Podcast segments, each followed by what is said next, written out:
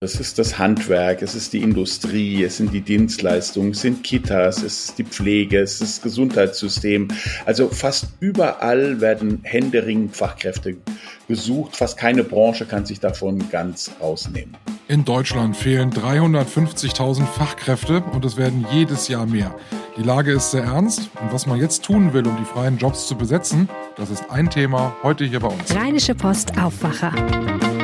News aus NRW und dem Rest der Welt. Hallo und herzlich willkommen zum Aufwacher am Montag. Ich bin Michael Höhing. Später wird es bei uns im Aufwacher auch noch vorweihnachtlich. Das Christkind bekommt zurzeit richtig viel Post und hat jetzt auch ein bisschen geplaudert, beziehungsweise nicht das Christkind selber, sondern die Gehilfen vom Christkind und haben ein bisschen erzählt, was die Kinder sich eigentlich in diesem Jahr alle zu Weihnachten wünschen. Und da wird der eine oder andere von euch, glaube ich, auch ein bisschen überrascht sein. Dazu später mehr. Wer eine gute Ausbildung gemacht hat und dann auch noch im richtigen Beruf, der kann sich im Moment glücklich schätzen und sich wirklich aussuchen, für wen er eigentlich arbeiten möchte. 350.000 Stellen sind unbesetzt in Deutschland und Experten gehen davon aus, dass im Jahr 2030 eine Million Facharbeiter gebraucht werden. Aber woher nehmen?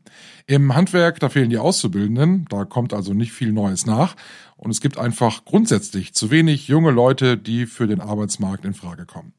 Martin Kessler, Politikchef bei der Rheinischen Post. Wo ist es denn besonders schlimm oder kann man das so pauschal gar nicht sagen, weil es tatsächlich alle trifft? Fast letzteres gilt. Es sind sehr, sehr viele Branchen. Also es ist das Handwerk, es ist die Industrie, es sind die Dienstleistungen, es sind Kitas, es ist die Pflege, es ist das Gesundheitssystem. Also fast überall werden händeringend Fachkräfte gesucht. Fast keine Branche kann sich davon ganz rausnehmen. Wo, wo sind die denn hin? Also oder hatten wir die nie? Doch, doch, die hatten wir. Das sind die Kollegen, die jetzt in ähm, den Ruhestand gehen. Ähm, das heißt also, das sind die Babyboomer Ende der 50er, Anfang der 60er Jahre. Ähm, wurden ja in Deutschland besonders viele Menschen geboren bis 1964, 65. Und dann gab es ja den berühmten Pillenknick. Dann brachen die Geburten sehr stark ab. Und diesen demografischen Effekt hat man natürlich ähm, dann etwa 40 Jahre später ähm, in der, ähm, oder man muss eigentlich sagen, den hat man dann 65 Jahre später ähm, in, bei der ähm, Renten, äh, in, in der, einmal in der Rentenversicherung, aber natürlich auch auf dem Arbeitsmarkt, ähm, weil diese Kräfte dann fehlen und auch nicht durch Zuwanderung ähm, aufgefüllt wurden. Ich selber gehöre auch dazu. Ich bin also wahrscheinlich in drei Jahren, es steht bei mir die Rente an und äh, dann wird es natürlich auch ähm, schwierig sein, jetzt nicht für mich Ersatz zu finden, aber natürlich, ähm, wenn ich mit anderen dann gehe, insgesamt Ersatz zu finden. Das heißt, wir könnten diesen Fachkräftemangel, den wir jetzt gerade haben, aus eigener Kraft gar nicht, gar nicht bewältigen. Ja, ich bin ein bisschen zwiegespalten. Ich, ja, das ist richtig. Wir können den aus eigener Kraft nicht ähm, bewältigen, aber wir sollten vielleicht erstmal schauen. Wir haben ja sehr viele Arbeitskräfte im Land. Es gab ja einige Zuwanderungswellen. Es sind noch immer ähm, Frauen im erwerbsfähigen Alter, äh, die zu Hause sind. Also ich möchte die nicht zwingen zu arbeiten, aber äh, man kann natürlich ähm, die mit Anreizen locken, mit höheren Löhnen, mit besserer Vereinbarkeit von ähm, Familie und ähm, Beruf, einer besseren Aufteilung zwischen Männern und Frauen, was die Hausarbeit und so weiter betrifft. Ist ja gerade Alice Schwarze 80 Jahre alt geworden. Das ist ja vielleicht auch nochmal ein Thema. Ich glaube, da kann man einiges heben. Wir haben sehr viele syrische, afghanische, äh, nordafrikanische Flüchtlinge im Land, ähm, die, wo es vielleicht wenig Sinn macht, die wieder nach Hause zu schicken, gerade wenn sie gut integriert sind. Da ist einiges zu holen, aber man muss ehrlich sein, äh, das wird nicht ganz ausreichen. Wir werden äh, Zuwanderung brauchen, vielleicht nicht ganz so viel, wie es im Augenblick heißt, aber doch ähm, einige, das werden wahrscheinlich so einige hunderttausend pro Jahr sein. Die muss man ja aber erstmal überzeugen, hier hinzukommen. Ne? Also nur zu sagen, wir haben hier, wir haben hier einen Job, äh, reicht ja nicht. Ja, Deutschland hat zwar eine Menge getan und das ist, glaube ich, auch ein viel weltoffeneres Land geworden als früher. Aber so ein bisschen sind wir doch eher auf Abschottung gepolt und wir haben immer Angst, dass zu viele reinkommen. Ich kann das zum Teil verstehen. Natürlich ist eine, äh, Arbeitskräfte von außen, das ist auch ein Druck, ist auch natürlich auch ein Druck auf Löhne. Das muss man, muss man ganz eindeutig sehen. Ähm, ich, ich meine, man sollte auch, ich meine, die Arbeitnehmer sind in einer guten Position. Die können jetzt eine ganze Menge durchsetzen. Ähm, man sollte jetzt nicht ähm, da praktisch alle Schleusen öffnen und dann so eine Art Druck auf die Löhne machen. Aber wir brauchen natürlich, äh, wir brauchen natürlich die Arbeitskräfte. Und da müssen wir, das war ja deine Frage, da müssen wir auch attraktiver werden. Länder wie Niederlande, wie Großbritannien, wie Australien, wie Kanada, ähm, die haben bessere Bedingungen als wir. Wenn wir die Kräfte ähm, bekommen wollen, äh, die wir, äh, wenn wir die Kräfte bekommen sollen, die wir wollen, dann müssen wir noch einen Zacken zulegen. Weil ich erinnere mich noch im Sommer, da als es am Flughafen äh, so Katastrophe war, hat man doch auch gesagt, man müsste aus dem Ausland Arbeitskräfte zum Flughafen holen. Das war eine schöne Idee, das hat man dann politisch irgendwie auch äh, dann alles irgendwie in die Wege geleitet, aber das wollte keiner. Das ist richtig. Das, da ging es ja um türkische Fachkräfte und ähm, die wollten dann nicht. Offenbar war es zu wenig Lohn und die Arbeitszeiten sind natürlich auch nicht gut. Ich glaube, die Zeiten sind vorbei, dass man sagt, ja, es, ähm, alle wollen kommen und ähm, sind bereit, zu, zu günstigen Löhnen der Arbeit anzunehmen. Das stimmt zumindest bei den Kräften, die wir wollen, also den ausgebildeten Kräften, stimmt das weltweit eben auch nicht. Und ähm, natürlich, ähm, man kann Pflegekräfte aus den Philippinen, aus Brasilien, aus Mexiko und so weiter ähm, holen. Aber die werden sich natürlich auch umschauen, ob das in, vielleicht in, in, in, in Vietnam, in Japan, in äh, USA nicht dann doch attraktiver ist. Dann müssen sie auch nicht so weit gehen, können ihre Verwandten öfter besuchen. Ja, da werden wir uns nach der Decke strecken müssen. Das ist es ja damit nicht getan, dass sie hier hinkommen und hier arbeiten. Die brauchen eine Wohnung. Das heißt, äh, es muss ja entsprechend dann auch Platz dafür geben. Vermutlich eine Kinderbetreuung äh, für die Familie. Also alles das, was, was, was ja sowieso gebraucht wird, ob es jetzt jemand von außerhalb macht oder, oder jemand, der hier wohnt. Das ist eine Kraftanstrengung, die, die ist ja enorm, ne? Also da müssen ja alle mitmachen eigentlich da müssen alle mitmachen. Es muss auch die Bereitschaft da sein, dass man sagt, ja, wir wollen das.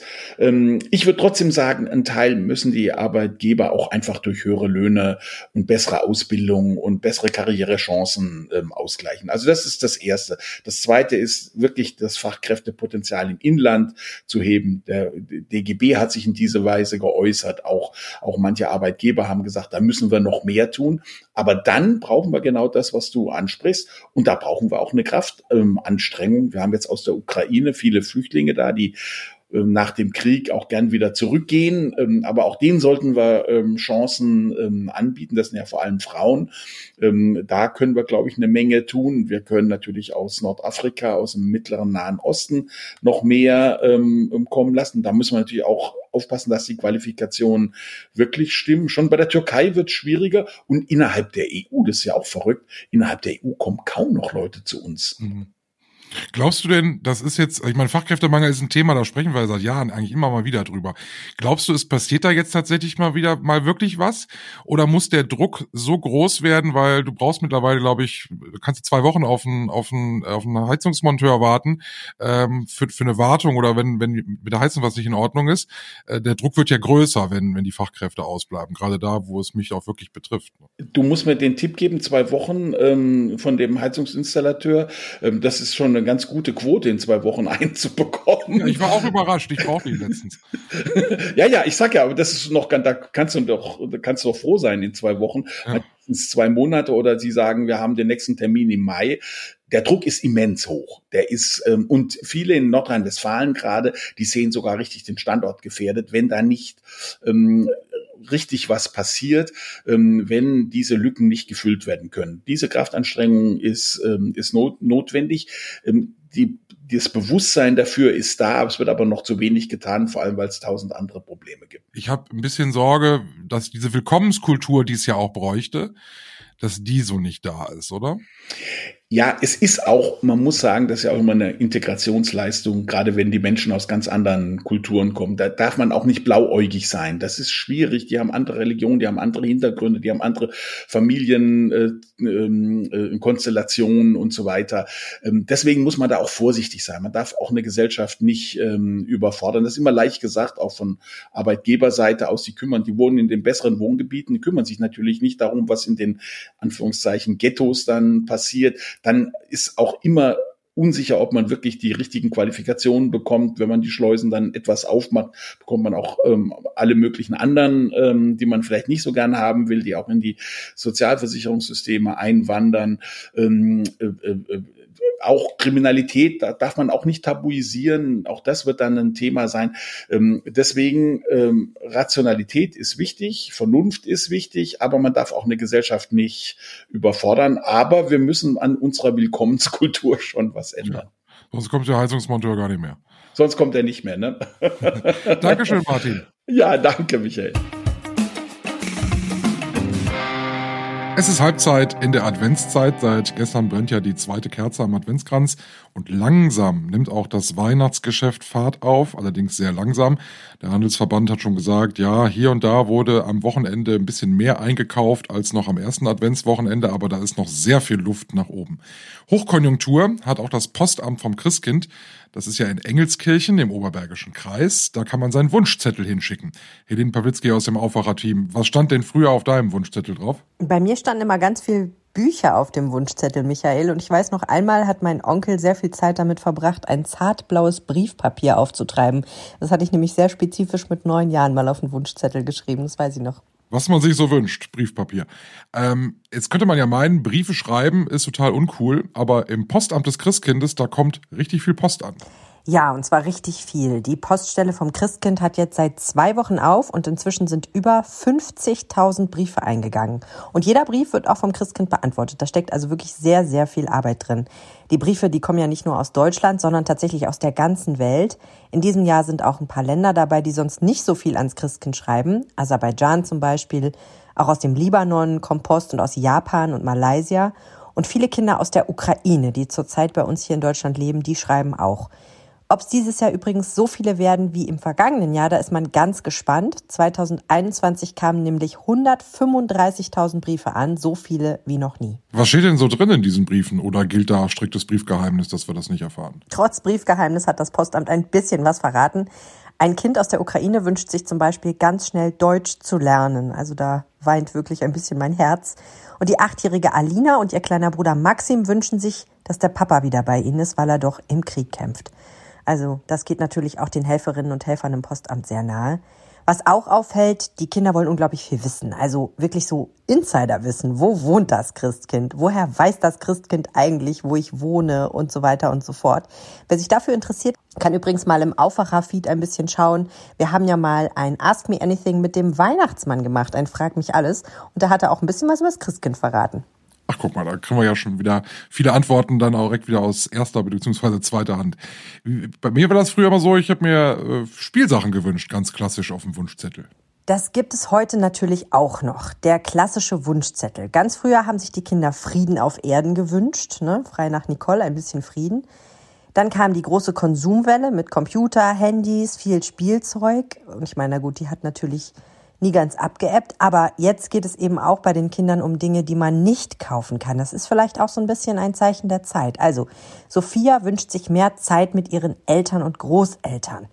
Das kann man natürlich total gut verstehen. Drei Geschwister aus einer niederländischen Stadt in der Nähe von Aachen haben ihre Wünsche an das Christkind geschickt, schreiben aber dazu, wir wissen, dass es uns sehr gut geht. Für die vielen Kinder auf der Welt, denen es nicht so gut geht wie uns, wünschen wir uns, dass sie bald keine Kriege mehr in ihren Ländern haben keinen Hunger mehr leiden müssen und wieder so glückliche Kinder werden, wie wir drei sind. Das schreiben Felia, Yunus und Aurin. Also da muss man wirklich sagen, so ein Bewusstsein in so einem jungen Alter, das ist schon wirklich sehr, sehr bewundernswert. Das ist tatsächlich auch sehr schön.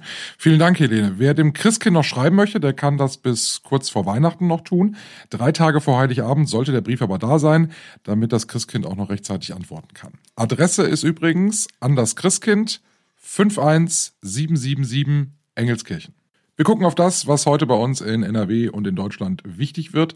Bundeswirtschaftsminister Habeck ist heute in Namibia. Er informiert sich dort ähm, mit Experten zum Thema Wasserstoff und Energiegewinnung und dort soll eine Wasserstoffkooperation ausgebaut werden, so dass man da zukünftig stärker miteinander zusammenarbeiten kann.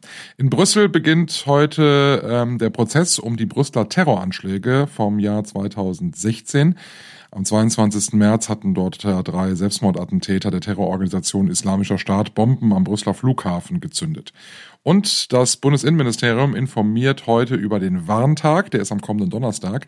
Und da wird ja dann auch die neue Technik Cell Broadcast eingeführt. Das heißt, wir bekommen alle eine Warn-SMS auf unser Handy und müssen nichts dafür tun und nicht anmelden. Das wird dann über die Mobilfunkprovider organisiert. Da gibt es dann heute weitere Informationen zu.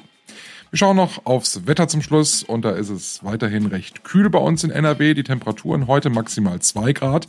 Es gibt dazu viele Wolken und es kann stellenweise sehr glatt werden, weil wir auch Regen und Schneeregen bekommen. Morgen am Dienstag dann ebenfalls Schnee und Schneeregen.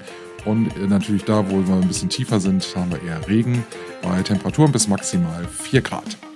Das war der Aufwacher für heute Montag, den 5. Dezember. Ich bin Michael Höhing, habt einen schönen Tag und tschüss. Mehr Nachrichten aus NRW gibt's jederzeit auf RP Online. rp-online.de